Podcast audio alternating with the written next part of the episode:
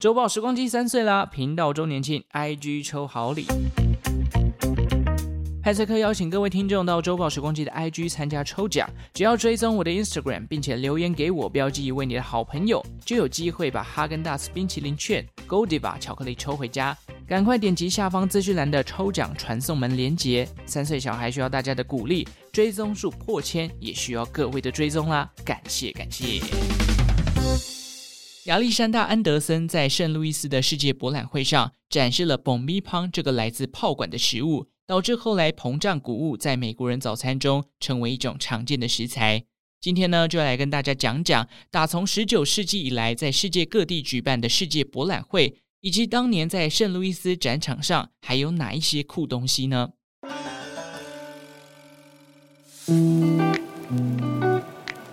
世界博览会，或者叫做万国博览会，顾名思义，这是一场世界级的展览活动。主办方通常会是展览地点的国家政府，而参展者会在展场上展示各种改变人们生活的发明成果。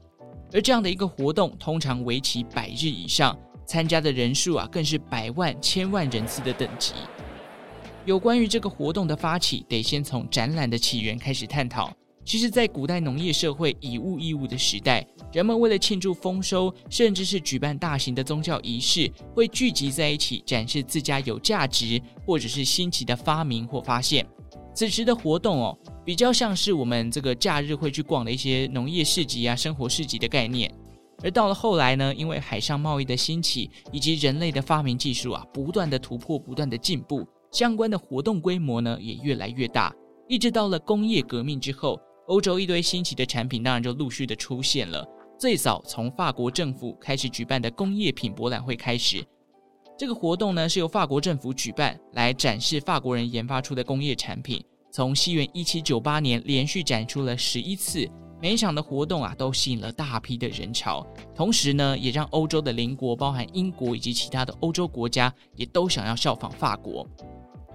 到了西元一八五一年呐、第一届的世界博览会就在伦敦展开了。当时工业革命的领导国，也就是英国，为了展示自己在工业革命上的辉煌成果，英国政府于是筹备了这一次的展览，用来展示自己的国力有多强，有哪些技术上的领先等等。当时呢，英国展出了包含像是蒸汽机啊、农业工具啊、织布机等等，还有一座啊用玻璃打造的水晶宫。其实早期的世界博览会哦，主要都是展示自己国家的技术为主，不外乎就是吹嘘自己国家有多厉害、有多屌，哪些突破性的发展，在科学上又发现了什么东西。所以世界博览会啊，也因为这样的特性，成为了人们交流先进技术的学习之地。讲回到一九零四年的圣路易斯世界博览会，是美国第三次接棒这项世界级的活动了。当年也是圣路易斯这座城市的一百岁生日。此外，奥运也将在此地举办。由此可知啊，当年这个圣路易斯一定是成为国际焦点，而且会吸引来自世界各地的人口。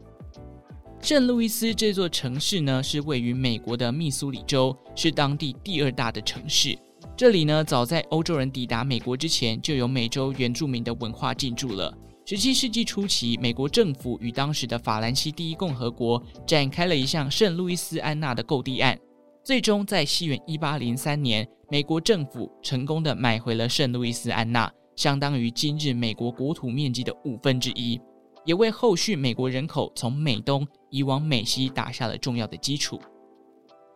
而一九零四年的圣路易斯世界博览会啊，也包含了纪念这段百年历史的成分。不过，为什么是一九零四年而不是一九零三年呢？原因就在于啊，主办方美国当时花了比较多的时间去筹备，导致这个活动延期到了一九零四年。而此次的博览会啊，从一九零四年的四月一路展到了十二月，吸引了来自六十二个国家的参展团队，总计创造了一千九百万人次的人流。当时这个博览会的主要展场呢，位在被称为是圣路易斯心脏的森林公园，以及一旁的圣路易斯华盛顿大学。展场的占地面积高达了四点九平方公里，大概等于半个台北市松山区、一点五个台中市南区的大小。展区呢，充斥着各种古典式的建筑以及雕像，给人一种富丽堂皇的感觉。而这里呢，同时也是当年奥运的场地哦。在这里举办了跳水啊、游泳等相关的比赛。随着奥运跟博览会的落幕，此处也开始新建像是博物馆、美术馆、纪念碑等等的公共设施。而这一座森林公园呢，更在二零二二年获得了美国最佳公园的头衔。至今每年还有千万人到当地去旅游。那么，一九零四年的圣路易斯博览会上面到底还有哪些酷东西呢？其实啊，除了蹦米香之外啊，据说呢也带动了像是蛋卷冰淇淋、棉花糖在美国当地的热潮，使得这些食物啊在后来深受消费者的喜爱。而在一些发明技术上呢，博览会展示了汽车以及飞机这种比较先进的交通工具，还有啊 X 光机。无线电话也是在这个时候出现的哦。这场活动也有不少的名人到场哦，包含后来成为美国总统的小罗斯福，还有非常著名的爱迪生，以及二十四岁刚毕业的海伦凯勒。海伦凯勒呢，是当年这个博览会的演讲者之一。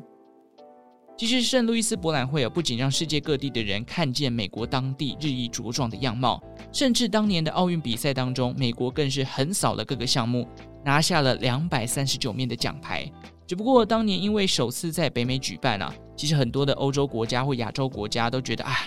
要去到美国好不方便，好远啊，所以当年参与这一届奥运的国家其实总共只有十二个，所以拿到两百多面的奖牌，某种程度呢，也可能是因为竞争对手真的是比较少一点啦。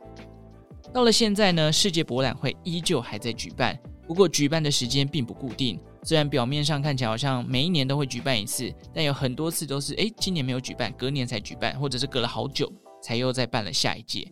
那么下一届的世界博览会在哪里呢？其实啊，就是定在二零二五年的日本大阪，地点选在日本打造的人工岛梦洲这个地方。这也是继一九七零年之后，日本大阪第二次举办世界博览会。而这一届的世界博览会呢，他们主题定调 “Designing Future Society for Our Lives”。我自己的感觉像是在探讨一个未来人生活的样貌啊，感觉就会有一堆 AI 的概念的东西啊，什么智慧管家等等的。大家会有兴趣去参加这场世博会吗？不要说世博会啊，有兴趣去大阪吗？我我是绝对有兴趣的哦。好啦，感觉这个如果真的有机会到这个大阪世博会去现场看看。我觉得应该会看到一些科技感十足的产品跟设备。其实这个大阪世博会的官网已经在网络上公开了，有一些就是概念图，看起来就真的是不知道怎么讲，就很像是一个科技岛。因为梦洲又是一个人工岛嘛，那它整个的呃布置啊，跟展场上面出来的这种模拟图，我就会觉得好像不是我们这个时代会出现的东西。也许未来人的这个社会就会是长那样子，谁知道呢？是不是？OK，以上就是这一集有关于世界博览会的补充介绍啦。如果喜欢今天的内容，记得订阅周报时光机的频道，也欢迎来 IG 参加抽奖哦。现在已经有一百则留言了，感谢大家的支持啊！希望可以冲到一百五十则哦，比较贪心一点，希望可以越来越多。好了，五星好评送出来，把节目分享出去。最后感谢正在收听的你，为我创造了一次历史的收听记录。我们就下次再见喽，拜拜。